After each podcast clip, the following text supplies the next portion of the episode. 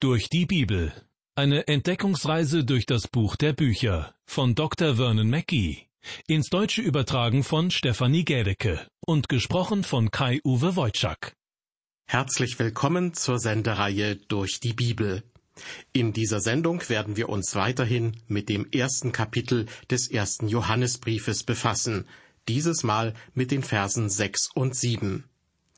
Bereits in der vergangenen Sendung haben wir uns mit der Frage auseinandergesetzt, wie es möglich ist, mit Gott Gemeinschaft zu haben.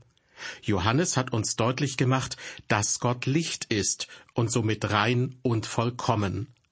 Ob und auf welche Weise es möglich ist, dass ein vollkommener und reiner Gott einerseits und unvollkommene und sündige Menschen andererseits Gemeinschaft miteinander haben können, das wird ein Thema in dieser Sendung sein. In der vergangenen Sendung zum ersten Johannesbrief ging es unter anderem um das Licht und seine Eigenschaften. Nun komme ich zum Gegenteil des Lichts, der Dunkelheit.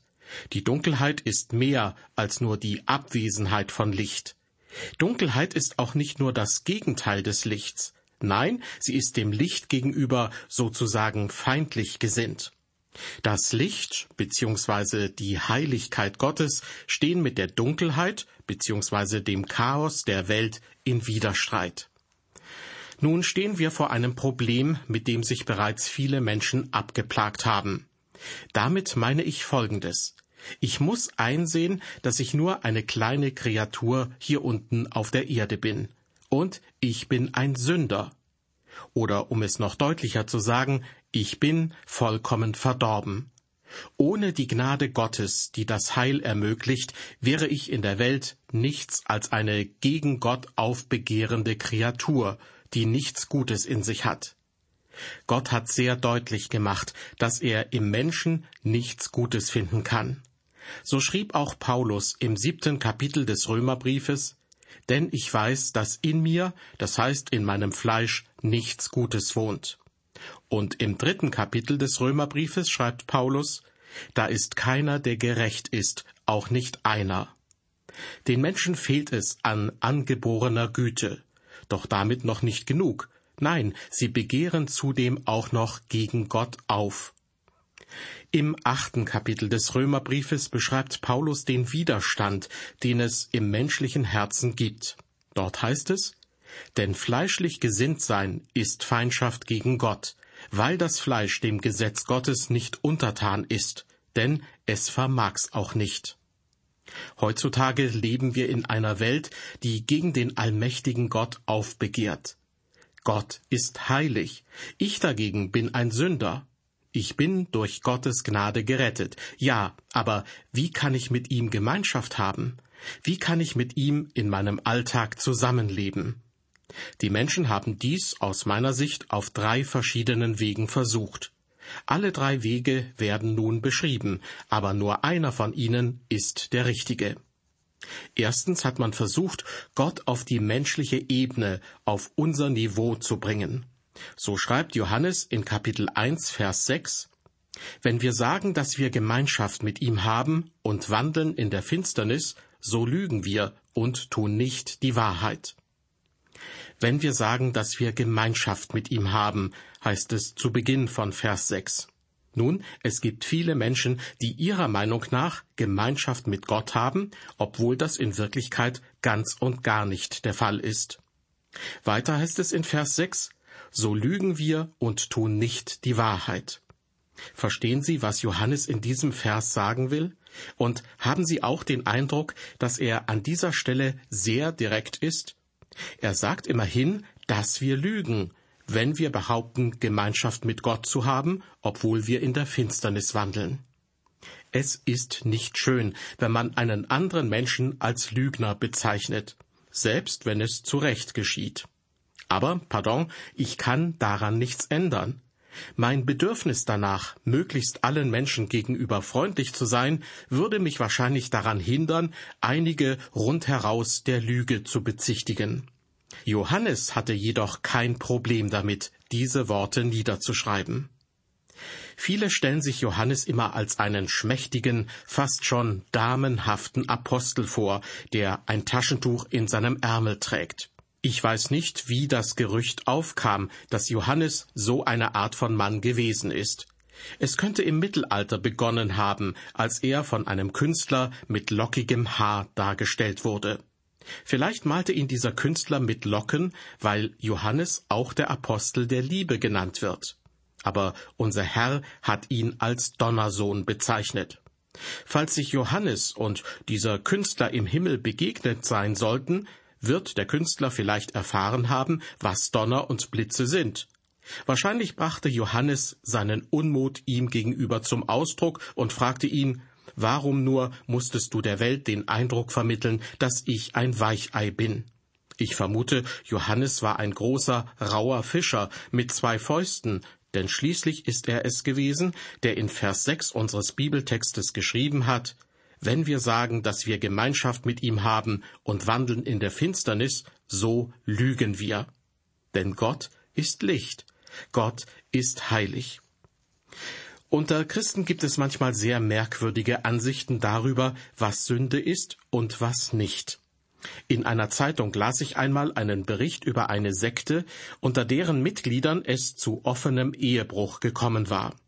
Ich weiß nicht, ob dieser Bericht stimmte, aber ich kann mir nicht vorstellen, dass die Zeitung riskiert hätte, von dieser Sekte verklagt zu werden, wenn es sich lediglich um ein Gerücht gehandelt hätte. Die Mitglieder der Sekte gaben vor, das Gesetz von Mose zu befolgen und ein wunderbares Leben zu führen. Eines der zehn Gebote lautet natürlich, du sollst nicht Ehe brechen. Aber die Mitglieder der Sekte versuchten, dieses Gebot auf andere Weise auszulegen. Johannes aber sagt uns, wer mit Gott lebt, der wandelt im Licht. Wer sündigt, der lebt nicht mit Gott. Man kann ihn nicht auf die menschliche Ebene bringen. Weiter in unserem Bibeltext mit Vers 7. Wenn wir aber im Licht wandeln, wie er im Licht ist, so haben wir Gemeinschaft untereinander, und das Blut Jesu, seines Sohnes, macht uns rein von aller Sünde. Johannes schreibt, wenn wir aber im Licht wandeln. Das heißt, wenn wir im Licht von Gottes Wort wandeln. Der Pastor und Bibelschullehrer Harry Ironside schrieb, dass ihn dieser Vers verwirrt habe. Er wusste, dass die Reinigung durch das Blut Jesu Christi von einem Leben im Licht abhing und legte diesen Vers so aus. Wenn wir aber nach dem Licht wandeln, wird das Blut Jesu, seines Sohnes, uns von aller Sünde reinmachen. Harry Ironside war der Meinung, Johannes wollte mit diesem Vers zum Ausdruck bringen, dass Gott die Menschen nur reinigen würde, wenn sie jedes Gebot Gottes peinlich genau befolgten. Doch dann fiel ihm auf, dass es nicht nach dem Licht oder gemäß dem Licht wandeln, sondern im Licht wandeln heißt. Das Wichtigste ist also, wo wir leben, nicht wie. Es kommt darauf an, dass man vor das Angesicht Gottes getreten ist und es zugelassen hat, dass einem das Wort Gottes mit seinem Licht auf das sündige Herz scheint. Es ist jedoch auch möglich, in der Finsternis zu wandeln und nur zu denken, dass man im Licht ist. Ich möchte das ein wenig veranschaulichen. Vor einigen Jahren, als ich in meiner ersten Gemeinde als Pastor tätig war, ging ich hin und wieder auf Eichhörnchenjagd.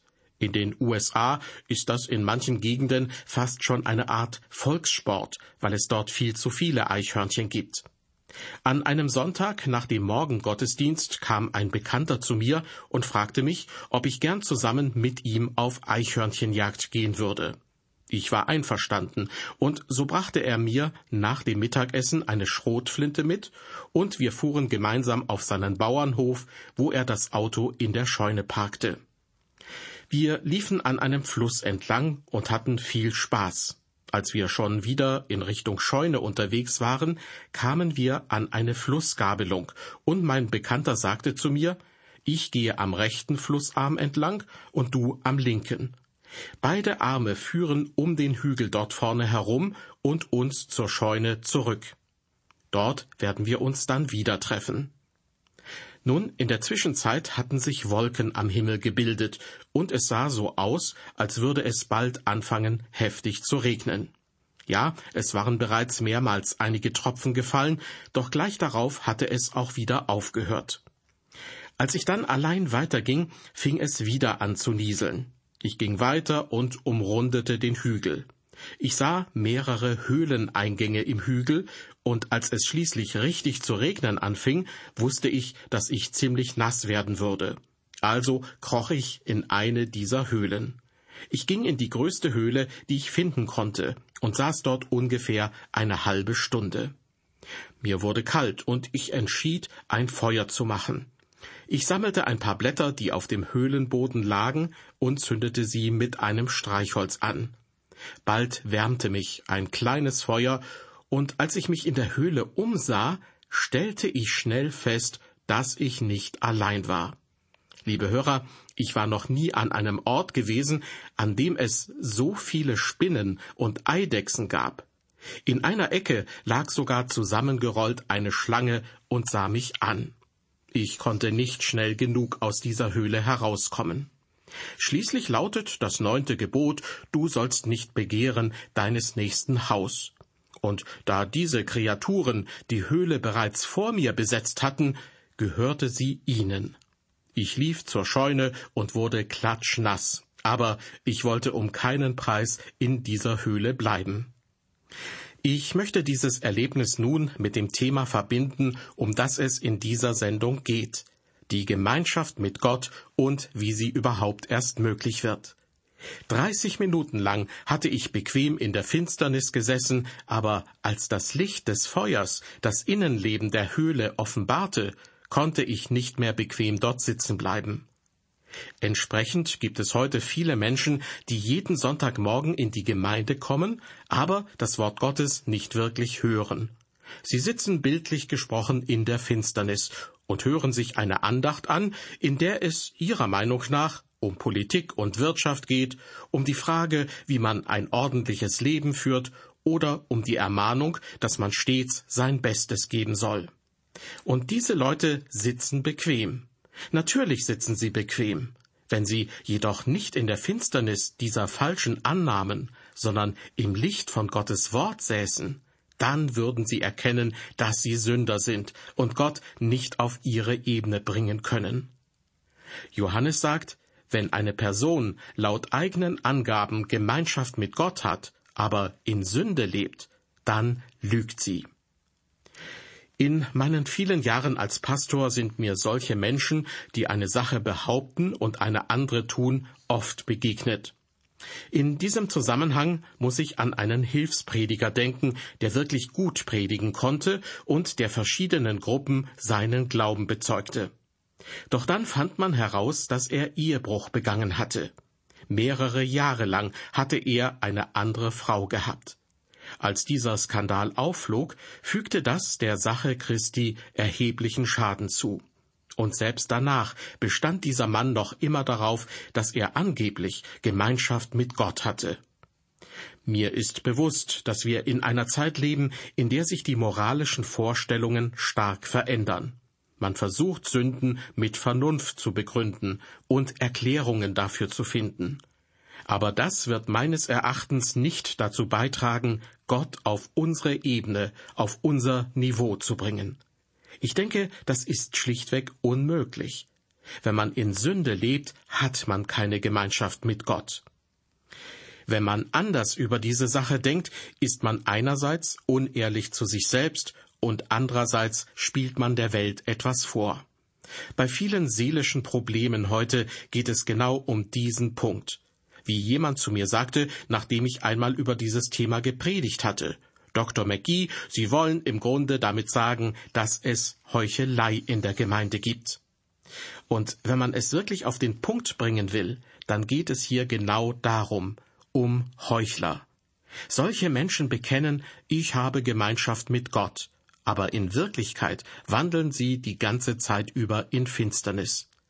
Johannes sagt, dass sie lügen. Man könnte auch sagen, dass sie Heuchler sind. Stellen Sie sich einmal vor, dass Sie ein Kind Gottes sind und in Sünde leben. Nun versuchen Sie, Ihr Leben einmal im Licht von Gottes Wort zu betrachten. Vielleicht fragen Sie sich sogar, ob Sie Ihr Heil verloren haben. In der letzten Sendung sprach ich von dem Beispiel meiner Hand, auf der ich Schmutz entdeckt habe.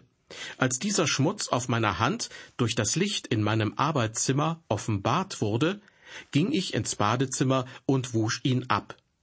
Entsprechend sagt Johannes in unserem Bibeltext, das Blut Jesu, seines Sohnes, macht uns rein von aller Sünde. Der Begriff reinmachen wird hier in der Gegenwartsform verwendet.